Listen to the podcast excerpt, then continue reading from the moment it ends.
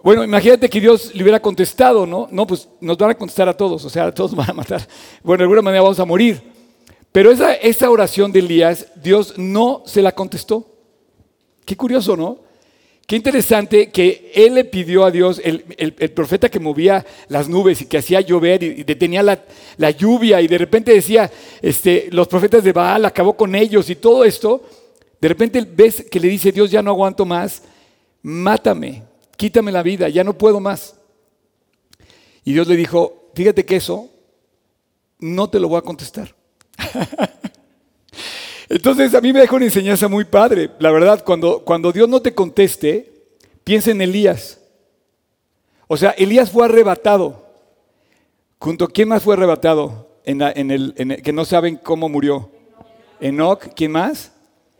Ese más Moisés, ¿no? Moisés no se sabe exactamente cómo murió, pero, pero al parecer, pues desapareció, ¿no? El caso es que, tú imagínate cuando es arrebatado Elías, que iba pensando en su oración, no, no, no, Dios, manda, mátame otra vez porque te pedí que me mataras, me estás, me estás levantando de los muertos, ¿no? Me estás arrebatando. De, entonces, no sé si seamos esa generación que Dios prometió que va a levantar y que va a ser arrebatada, pero por un momento piensa que cuando las respuestas son no, también son dentro del plan de Dios. Hay muchas respuestas en la Biblia que Dios te va a decir que sí y te las va a cumplir conforme a tu voluntad, pero hay muchas respuestas a tus peticiones que no se van a cumplir de acuerdo a tu voluntad, sino a la voluntad de Dios. Y, en esas posiblemente haya no o muchos nos a tu voluntad. Entonces, habiendo dicho esto, quiero, quiero decirte que nuestro evento, esta es una preparación, esta es una serie que estamos eh, a su voz, como bien lo decían ahorita, quiero, quiero contagiarte. De verdad quiero contagiarte para que salgas a responder a la voz de Dios, a compartir la voz de Dios, a obedecer la voz de Dios, a ser impactado por su voz, como lo hicieron estos hombres. Y yo creo que nosotros en G36 Polanco, Dios puso una chispa que va a incendiar esta ciudad. O no sé hasta dónde llegue, pero con que incendie el corazón de alguien que no lo conozca es suficiente. Que prenda, que encienda, que avive el corazón. Y yo, yo, yo me siento avivado y, y, yo también siento avivado a todo nuestro staff en G316 y de verdad no me canso de darle gracias a Dios por todos los valientes que de corazón eh, sirven en este lugar. Eh, la lista es muy grande, yo tengo un aprox de como de unos 60 personas que sirven, pero no lo sé. La verdad es que los que de verdad están sirviendo eh, pasa fuera de mi, cuenta y qué bueno que yo no lleve la cuenta porque la recompensa va a venir de arriba. Y también te quiero dar las gracias a todos los que han aportado económicamente para que tú y yo estemos sentados hoy aquí, porque gracias a eso podemos estar hoy aquí. Y gracias a tu fidelidad en tus aportaciones económicas que podemos estar aquí. La verdad, estoy, eh, esta semana pasaron muchísimas cosas, estoy sumamente eh, emocionado y quiero compartirlos, pero ya los vamos a ir eh, conociendo y comentando. Brevemente, como bien estábamos comentando, quiero compartirte, solamente tengo este domingo y el siguiente antes de nuestro evento a su voz el 28 y 29 de noviembre y te quiero hacer a ti partícipe y sobre todo a ustedes que están detrás de la cámara, que hagamos la iglesia como se hizo en un principio, en el primer siglo. Los creyentes no tenían donde reunirse, entonces invitaban a sus casas. Esta es una gran invitación para que tú hagas una Predi Night o una prédica en casa, quedándote en casa y que invites a la gente que conoces, a la que tienes confianza, que está cerca de ti. Pueden ser amigos, pueden ser vecinos, pueden ser hermanos, pueden ser primos, pero están lejos de Dios. Y entonces diles, oye, vamos a hacer una noche de palomitas, pero vamos a ver una predicación de la Biblia con el mensaje de la salvación, con el mensaje de la Navidad, con el mensaje de Jesús, o no les digas una sorpresa, les preparas, y bueno, todos estos recursos que la verdad ha sido increíble, paséate por la página, al rato van a volver a, ver todo esto, porque tú vas a poder invitar sin límite. Me acaba de decir ahorita Chris, eh, eh, compartiendo, nuestros videos en YouTube tienen 494 mil reproducciones hasta ahorita. O sea, esto ya no, ya no, ya no es eh, em, algo que quepa en un lugar, ya rebasó. Y como le dijo Jesús a Pedro, sus redes se rompían, necesitaban ayuda de más personas. Es el momento de romper esas redes y yo te estoy pidiendo que tú eh, me ayudes a hacer iglesia. Entonces imagínate que tú eres abuelita o eres el, el hijo mayor y organizas unas palomitas o una cena y organiza toda la familia y dice, vamos a vernos el sábado 28 y el domingo 29 a las cinco y media, vamos a ver una prédica, te preparo palomitas y después una cena y vamos a compartir de Jesús. Y le das sentido a tu vida y le das propósito a tu casa y le das el valor más grande que puede tener el lugar donde vives. Es un, es un evento evangelístico, estamos orando todos los días, ya, ya nada más quedan 15 días a las 7 de la noche por este evento y en la aplicación viene el punto para orar específicamente.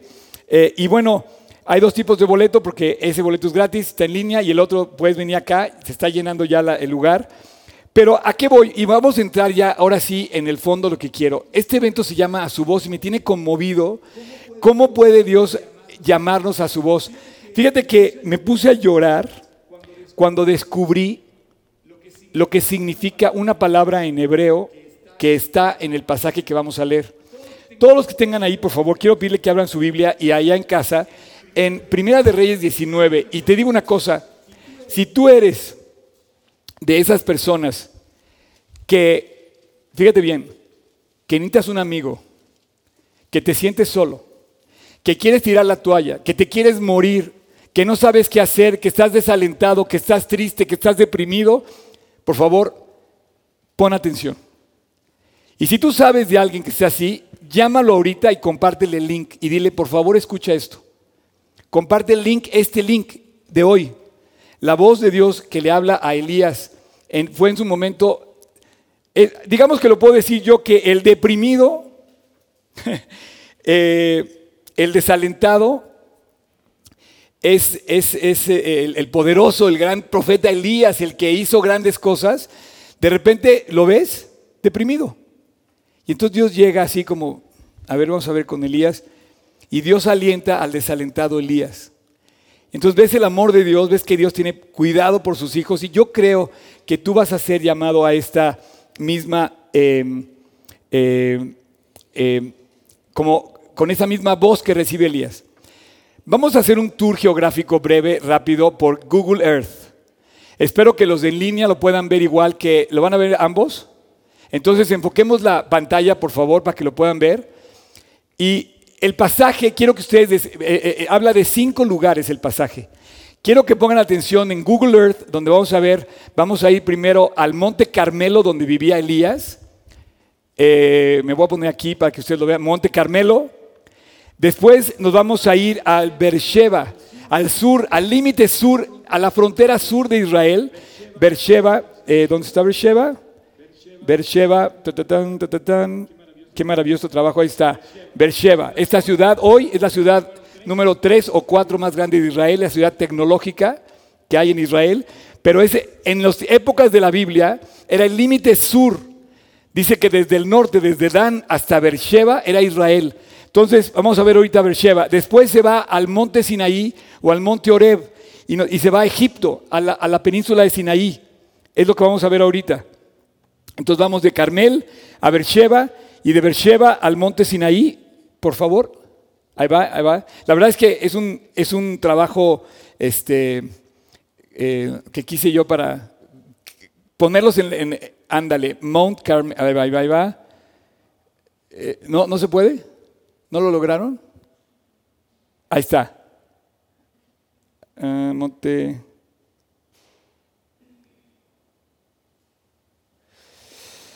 Bueno, si no pueden, eh, ustedes díganme.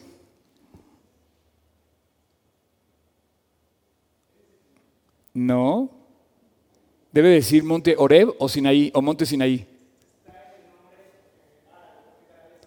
En árabe. Órale. Eh, Damasco, después se va a ir a Damasco, recuerden esta ciudad, en Siria, Damasco, y después se va a ir a Samaria, Damascus, que debemos orar por Damasco también porque la están pasando muy mal, y de ahí se va a Siria. Eh, es el Google Earth de hoy.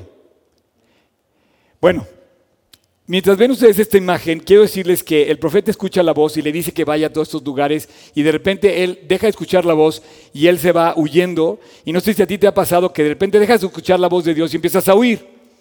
Pues yo no sé, cuando huyes de Dios, haces tu voluntad, escuchas tu voz, dejas de, oír, la voz de Dios. Entonces ya no respondes a su voz, respondes a tu voz. Hay una pequeña diferencia que dramáticamente te lleva a distintos destinos. Si oyes tu voz, no es lo mismo que oír su voz, ¿ok? Entonces no te espantes si después andas quejándote, como Elías, de que por ir a tu voz no respondiste a su voz, ¿no? Bueno, entonces este es un encuentro personal, este es un diálogo increíble, Samaria. Eh, si quieren, ayúdenme a ver si pueden conseguir un mapa más o menos de la zona y yo se lo, se lo señalo ahorita para que lo vean y ya después ustedes pueden verlo en Google Earth. Pero yo, eh, es difícil eh, con todas estas cosas, pero estamos aprendiendo y estamos cada vez haciéndolo mejor y no me canso de darle gracias a Dios por todo el staff que está aquí trabajando con nosotros. Así es que la pregunta de hoy, la pregunta de este, de este día que le hace Dios a Elías es, ¿qué haces aquí, Elías? Si tú escucharas esa pregunta hoy, le dirías, ah, pues estoy escuchando la predi de Oscar. Y yo le haría Dios gracias, la verdad es que soy, soy hombre pecador, perdóname, pero hago lo mejor que puedo, ¿no? Pero estás en casa, oye, pues estoy en mi casa escuchando la Biblia. Pero imagínate que le dices, Dios, estoy compartiendo la Biblia. Y entonces le respondes, estoy haciendo lo que debo hacer. Y la pregunta es si estamos haciendo lo que debemos hacer. Y estamos donde tenemos que estar. Y el lugar que estamos, que, donde estamos nosotros parados es donde tenemos que estar. Hay lugares donde no tenemos que estar. Así es que vamos a leer este pasaje increíble. Eh, y vamos a empezar en el capítulo 19 de Primera de Reyes, versículo 1. Tú me dices, Job, ¿ya me arrancó? Ok. Acab dio a Jezabel la nueva de todo lo que Elías había hecho. Bueno, si tú lees los 19 capítulos anteriores, había sido una barbaridad. Había acabado con los profetas de Baal, había la famosa burla que le hizo Elías eh, a los profetas, oigan, hagan más, hagan más ruido porque no les contesta y nunca les contestó. Y finalmente terminan muertos los profetas de Baal. Había hecho una gran hazaña, era uno de los hombres más atléticos que existían y que creo que han existido en toda la historia de la humanidad, Elías. Elías alcanzó corriendo al rey Acab, él en su caballo y Elías corriendo. O sea que el, eh, récord de, velocidad del, del corredor más rápido, este Bolt, es el segundo lugar después de Elías. Pero cuando esto pasa, Jezabel era, una mujer terrible, de miedo, literal, diabólica. Y dice que Acab era su esposo. El problema de Acab es que se dejaba llevar por lo que todo lo que le decía a Jezabel. Y Jezabel, lo vas a ver ahorita, vas a ver que era tan tierna que le dice, eh, y todo como había matado a espada a todos los profetas. Entonces envió Jezabel tiernamente a Elías un mensajero a decirle, así me hagan los dioses, claro, y aún me añadan si mañana a esas horas yo no he puesto tu persona como la de uno de ellos. Entonces, Jezabel, que una mujer terrible, que a todo mundo le tenía miedo, le, manda a decir a Elías, mañana ya estás muerto. Y entonces él, viendo el peligro, versículo 3, se levanta y se va para salvar su vida y vino a Beersheba. ¿Ya vieron Beersheba? ¿No, no, no consiguieron el mapa? Eso es todo, champion. Monte Carmelo está como por aquí, cerca de Haifa. Está, si ven, si ven la montaña, está por aquí Elías. Y se baja hasta Beersheba. Beersheba, Beersheba, Beersheba. Digamos que está aquí. Es que con la... Ahí está Beersheba se va y, sabes que era lógico, estaba huyendo, quería tener, oye, me voy a, me voy a cruzar a Estados Unidos para no, que no, me, que no me agarren, ¿no? Entonces lo más probable es que decía, oye, me quiero ir del país para que no me agarre esta chava. Y después, si te fijas, es, eh, bueno, para no, después se va a ir al monte Sinaí, monte Sinaí que está para acá, la península de Sinaí se va para acá, donde está, donde fue el monte de Moisés. Por favor, acuérdate, el monte Oreb o el monte Sinaí es el mismo. Y después va a, va a regresar hasta, hasta, Damasco, ahorita lo vas a ver. Y después va a regresar a Samaria, que no es Monte Carmel, va a regresar a Samaria, que estaba arribita eh, de, eran los reinos del norte, arribita de Jerusalén, Samaria. Ok, entonces vamos a seguir leyendo. Este, viendo el peligro, se levantó y se fue para salvar su vida y vino a Beersheba, que está en Judá, y dejó ahí a su criado. Y él se fue por el desierto, camino de un día, y vino y se levantó y se sentó debajo de un enebro, era un árbol, deseando morirse. Y dijo, basta ya, oh Jehová, quítame la vida, porque yo no soy mejor que mis padres. O sea, soy un, humano pecador, por eso me comparo tanto con él, porque él, igual que tú y yo, era un hombre pecador. Es más, si tú lees Santiago cuando dice el profeta ser un hombre como nosotros, lo dice Santiago 5. Y dice, e, y echándose debajo del enebro se quedó dormido y aquí luego un ángel le tocó y le dijo, levántate, come. Entonces él le miró y he aquí que a su cabecera una torta cocida sobre las ascuas, ascuas eran llamas de fuego, digamos, y una vasija de agua y comió y bebió y volvió a dormirse.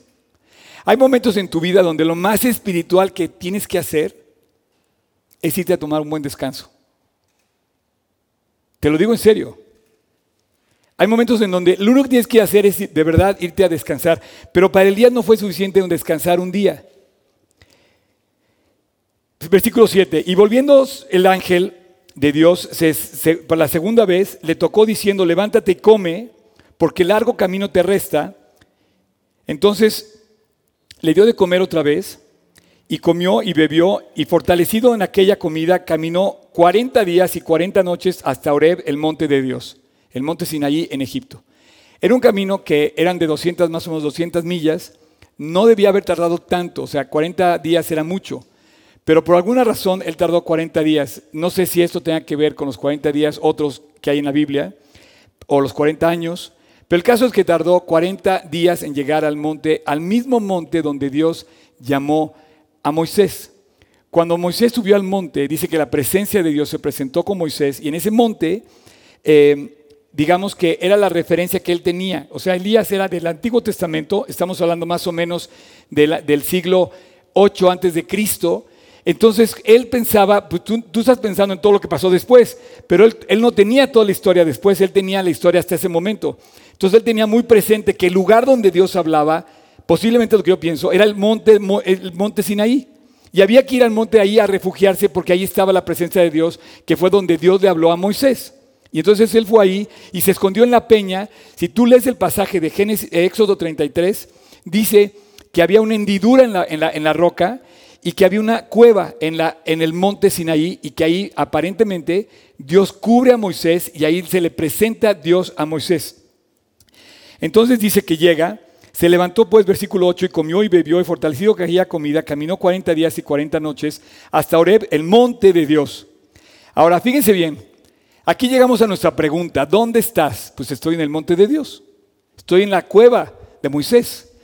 ¿Dónde estás tú? Le, vas, a hacer la pregunta y quiero que pongan atención porque le vas a hacer la pregunta dos veces. El lugar donde tú estás es bien importante porque puedes estar, pero no puedes estar y a la vez le dice, ¿qué haces aquí? Lo primero que entendemos es que eh, Elías escapa al monte Carmelo queriendo huir. Quiere escapar y quiere irse al desierto lo más lejos posible. Se va, se esconde y dice, basta ya, quítame la vida, Dios, ya no puedo más. Cualquier parecido con la realidad, a veces yo estoy seguro que tú te has sentido así. Nos compara a Dios y dice, quítame la vida, Dios, y dice, no, a ver, duérmete, descansa, porque además te voy a poner a chambear, vas a caminar 40 días. Eh, y fíjate que le dice que le quite la vida, dice que le quite la vida, eh, en el versículo 4 dice, deseando morirse le dijo, basta ya. O sea, imagínate que tú le digas a Dios, ya, estuvo bien, ya párale, quítame la vida mejor. Bueno, quiero decirte que Dios no le contestó eso y me da mucho gusto porque eh, hay veces que la mejor respuesta que puede recibir es un no de parte de Dios, como en el caso de Elías. Eh, le dice que, no, que no es mejor que sus padres, solamente ve su pecaminosidad y ve su, su humanidad. Y entonces a mí me encanta cómo me puedo yo comparar con él y decir, yo soy parecido a él, y finalmente llega al monte y ahí empieza lo bueno de esta, de esta plática. Ah. Y ahí se metió en la cueva. O sea, entró a la cueva. Y pasó la noche. Y vino a él la voz de Dios. Vino a él palabra de Jehová, al cual le dijo, y le dijo, ¿qué haces aquí, Elías? Ese es el nombre de esta plática, la voz de Dios. A la voz de Dios él reaccionó. Y vas a ver, espero que tú también reacciones. Entonces respondió, he sentido un vivo fuego, celo por Dios de los ejércitos, porque los hijos de Israel han dejado tu pacto, han derribado tus altares y han matado a espada a tus profetas, y solo yo he quedado y me buscan para quitarme la vida. Y él le dijo, sal fuera, ponte en el monte delante de Dios, y aquí que Jehová que pasaba, y un grande y poderoso viento que rompía los montes y quebraba las peñas delante de Jehová, pero Jehová no estaba en el viento. Y tras el viento un terremoto, pero Jehová no estaba en el terremoto. Tras el terremoto un fuego, pero Jehová no estaba en el fuego. Y tras el fuego un silbo, un silbo apacible y delicado. No sé si tú estás familiarizado con este pasaje, pero es un pasaje muy conocido porque justamente habla de este encuentro con Dios donde dice que Dios no estaba en el fuego, no estaba en el viento y no estaba en el terremoto, que estaba en un silbo apacible.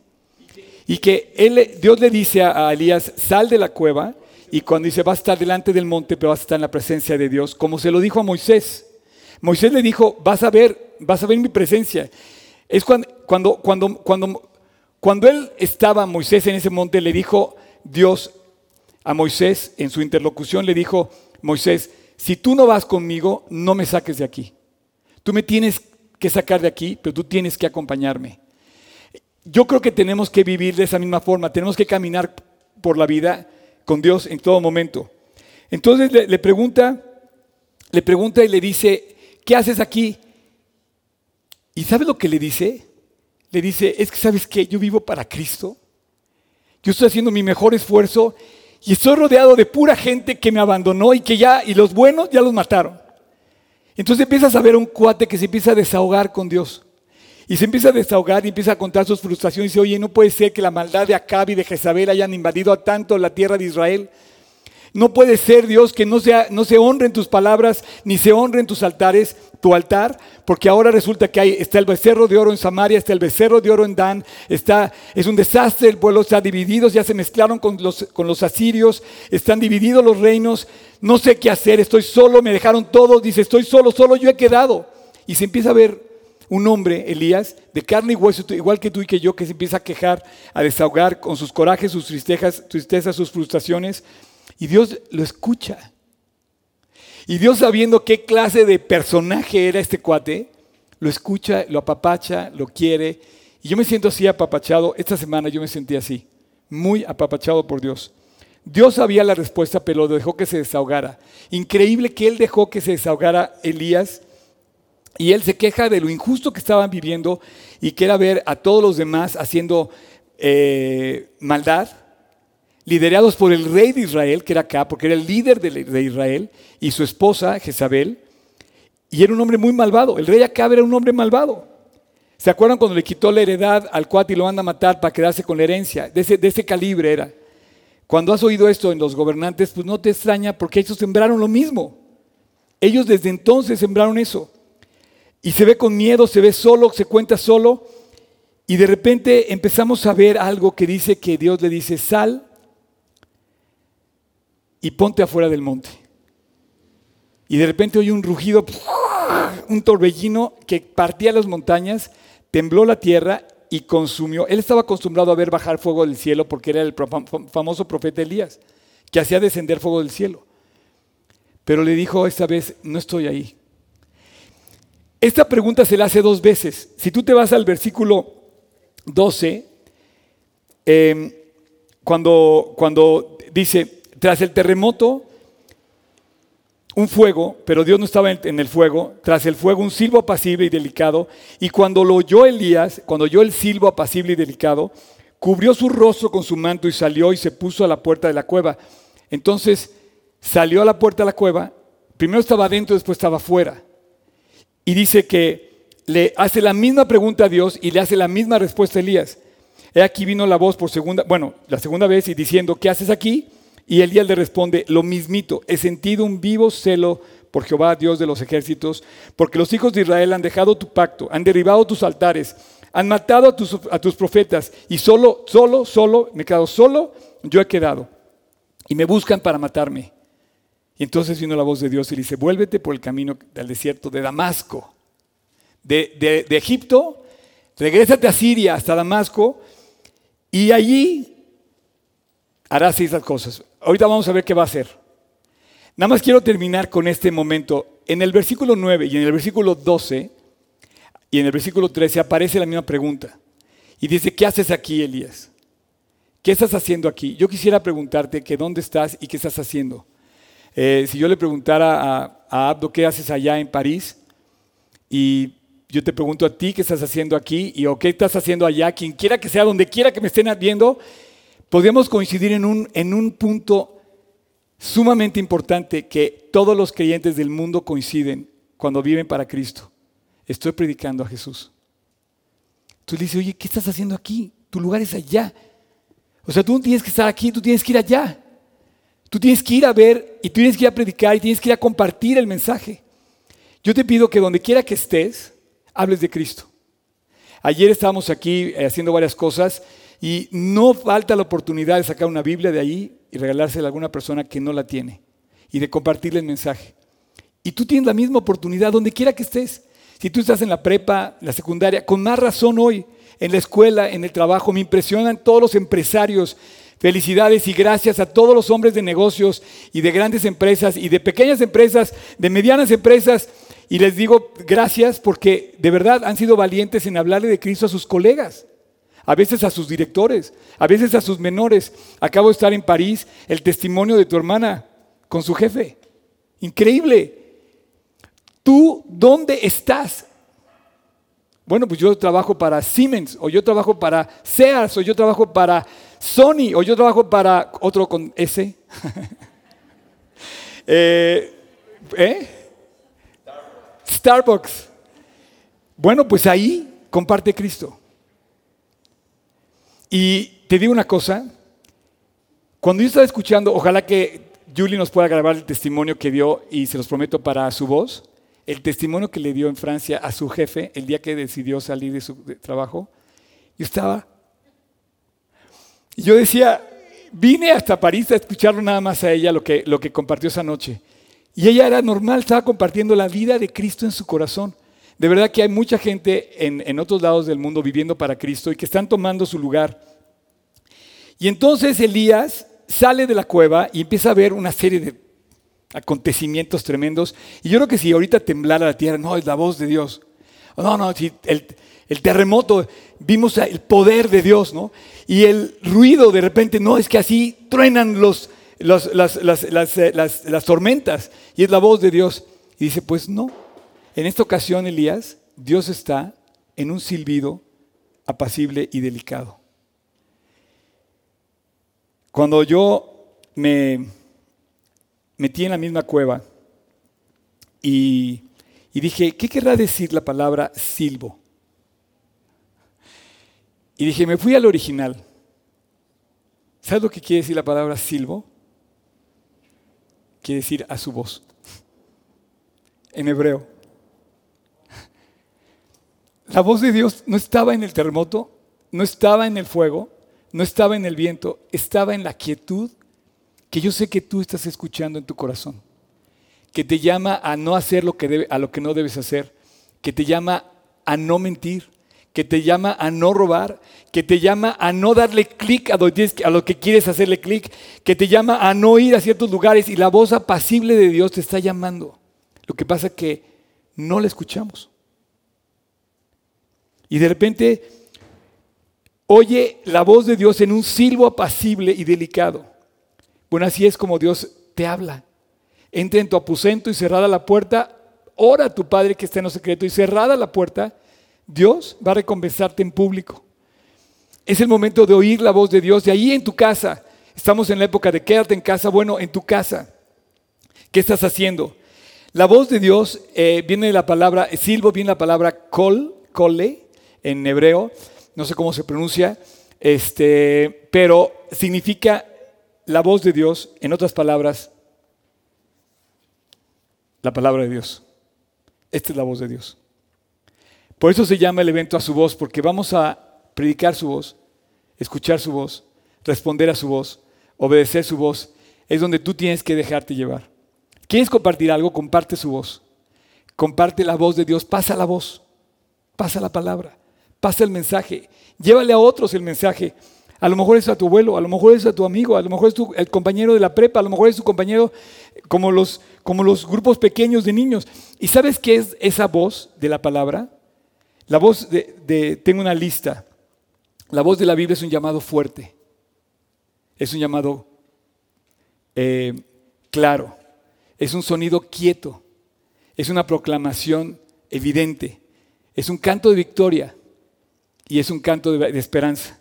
Es un anuncio certero y es un grito de fama. ¿Sabes cómo son los gritos de fama? Así dice, el diccionario dice grito de fama. Los gritos de fama son como cuando tú de repente abres una cuenta que tiene 40 millones de seguidores, ¿no? Y dices, oíste cuánto es famoso, pero nadie te lo dijo. Es un grito susurro así como de fama. El caso es que la voz de Dios permanece para siempre. En el silencio del susurro de Dios te habla. Y yo quiero decirte que es el momento de oír cuando tú te metes a tu casa, a tu cuarto, cerrada la puerta, oras y lees tu Biblia. Dios te va a hablar a ti. No esperes que Dios baje fuego del cielo y haga temblar la tierra, pero sí encuéntrate con Él en la sencillez de tu vida. Desahógate con él como se desahogó Elías.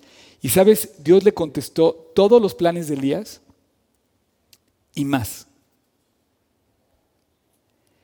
Fue increíble ese susurro, cómo se escucha y se escuchó en aquel momento cada vez más fuerte. Inclusive más fuerte que el terremoto, que el fuego y que el sonido del viento. Cuando él sale de la cueva, le dice, le da una orden. Fíjate la orden. Aquí es donde quiero, ese es el final y es donde va a estar lo más padre de la plática, creo que está aquí. He oído, digo, tengo un, vivo celo por Dios, porque los hijos de Israel han dejado tu pacto. Me siento frustrado, me siento mal porque se han apartado de Dios, dolido. Y derribaron tus altares y han matado tus profetas y solo yo he quedado y me buscan para quitarme mi vida. Eh, entonces Dios le dice, a ver Elías, ve, vuélvete por tu camino al desierto de Damasco, y llegarás y ungirás a Sael por rey de Siria, a Jehú, hijo de Nimsi, ungirás por rey de sobre Israel, y a Eliseo, sobre, hijo de Safat, de Abel Meola, ungirás para que sea profeta en tu lugar. Y el que escapare de la espada de Hazael, Jehú lo matará. Y el que escapare de la espada de, la espada de Jehú, Eliseo lo matará y yo haré que queden en Israel siete mil personas fieles, cuyas rodillas no doblaron, no se doblaron ante Baal. Este pasaje, este final, me conmovió de una manera espectacular. Porque le dice, ah, ¿estás deprimido? ¿Estás huyendo? A ver, sal de la cueva y regrésate a hacer tu chamba.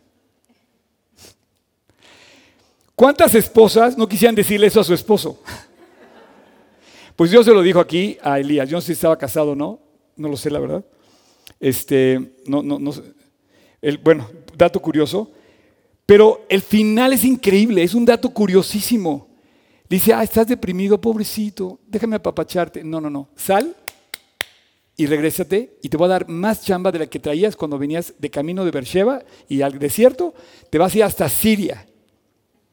Era lo doble de distancia. Lo vieron en el mapa. Y te vas a poner a chambear. Y vas a llegar a Siria, Damasco, la capital, y vas a, un, vas a ungir a un cuate que se llama Asael. ¿Quién es ese cuate? Pues era el rey de Siria. Nada más y nada menos, estos cuates eran los enemigos número uno con los cuales Dios usó para castigar a Israel. Entonces tú lo vas a ungir y estos cuates van a matar y van a hacer justicia sobre todas aquellas personas de las cuales te acabas de quejar conmigo. O sea, Elías, justicia se va a hacer. Y luego te vas a ir a Samaria y vas a, agarrar y vas a levantar y vas a ungir a Jehú. Cuando ustedes vieron la serie de Reyes conmigo, vimos que Jehú es ungido como de pisa y corre. Llega Elías, lo unge y sale corriendo porque manda un enviado, como que se burlan de él. Estaba con varias personas. Dice, ¿qué dijo ese loco? Dice, pues que vas a ser rey. Me dijo que, iba a ser yo el siguiente rey.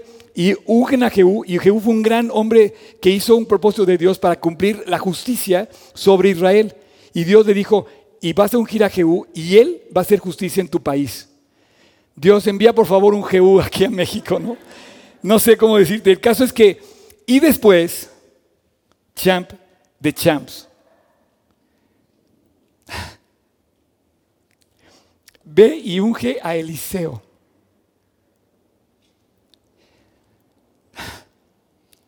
Le dice Elías, tú necesitas un amigo. Ve, te lo voy a dar en él. Vas a encontrarte con tu siervo Eliseo y en él vas a tener esa persona que te va a acompañar hasta la muerte. Bueno, no vas a morir hasta el día que te vas. Eliseo, tú necesitas un amigo, te lo voy a dar. Un amigo excepcional, te lo voy a dar. Un amigo incondicional, te lo voy a dar. Un amigo compañero de milicias, te lo voy a dar. Un amigo que te crea, te lo voy a dar. Un amigo que te comprenda, te lo voy a dar. Un amigo que, camine contigo. Vas a ir y vas a agarrar, dice, eh, y a Eliseo y lo ungirás para que sea profeta en tu lugar el día que tú ya no estés aquí. ¿Qué Dios tenemos tan increíble? Dice que no va a dejar de responder a todas aquellas personas que clamen a Él día y noche. Le contestó todas sus peticiones, nada más que no lo iba a matar. Entonces un día vamos a llegar con Elías, oye Elías, ¿qué se sintió ser arrebatado? A menos que nosotros también podamos ser de esa generación que también Dios nos arrebate y vamos a llegar, champ, ya sé lo que se siente. vamos a ponernos de pie, por favor. Eh, los chavos de acá pueden pasar. Padre, muchas gracias, muchas, muchas, muchas gracias. Porque al inclinar nuestros rostros, cerrar nuestros ojos y voltear a ti al cielo a través de la oración, tú escuchas. Qué precioso llamado le hiciste a Elías y qué real respuesta, precisa, al momento, conforme a sus anhelos, tú le regresaste. Dios, yo te quiero pedir por todos los seres humanos que tú creaste, pero que has puesto cerca de nosotros, Dios. Te podía pedir por los chinos, por los rusos, por los australianos, que no conozco pero hoy te quiero pedir, Dios, por esas personas cerca de mí que has puesto para que yo sea un testimonio. Te pido porque me guardes fiel, porque me levantes en los momentos de dificultad y de desaliento, porque me guardes fiel a tu palabra y me mantengas, a pesar de mis errores, me mantengas como un testimonio que vuelva que salga de la cueva y llegue hasta Damasco. Dios, gracias por esos Eliseos que has puesto en mi camino. Muchísimas gracias porque me han aceptado como soy y me han acompañado hasta el día de hoy. Gracias porque puedo contar a muchos, unos más cerca que otros. Pero qué hermoso es caminar la vida acompañado. Gracias Dios, porque ahora yo te pido por todos los que están escuchando este mensaje, porque tú tienes un amigo preparado para ellos. Según tu cuenta dice que 100 veces más de lo que podemos imaginar. Te quiero dar gracias por la vida de Abdo. Jamás imaginé tener un amigo en Francia y esa clase de amigos. Y también te pido que lo llenes de amigos igualmente para que él pueda impactar a otros con el testimonio precioso que le has dado a él y a su familia increíble. Gracias porque a los cinco años te conoció y a los 15 años empezó a predicar tu palabra. Y el día de hoy, con 34 años, es un hombre que vive para Cristo y que da un testimonio. Gracias porque hemos hecho iglesia juntos. Gracias por nuestros pastores, Dios, especialmente por la vida de Juan Manuel. Un hombre fiel con los cuales he caminado este camino por 40 años y los he visto mantenerse fieles en los valles y en las cimas. Gracias por el grupo de personas que has puesto cerca de mí para que yo los enseñe, que yo los comparta lo que me has enseñado. Te pido Dios con todo cariño y mi mejor deseo, que tú puedas levantar en cada uno de ellos el corazón de Elías. O mejor el de Eliseo, porque a Eliseo le diste dos veces el espíritu de Elías. Gracias Dios por el trabajo que has hecho en este lugar. Por favor, todos aquí presentes y en línea, te suplico, Padre, que respondamos a tu voz. No solamente el 28 y 29 de noviembre, sino todos los días. En lo secreto, en lo en el susurro de ese silbido que nos habla todos los días en tu palabra. Dios, qué tremenda herencia tenemos en Cristo.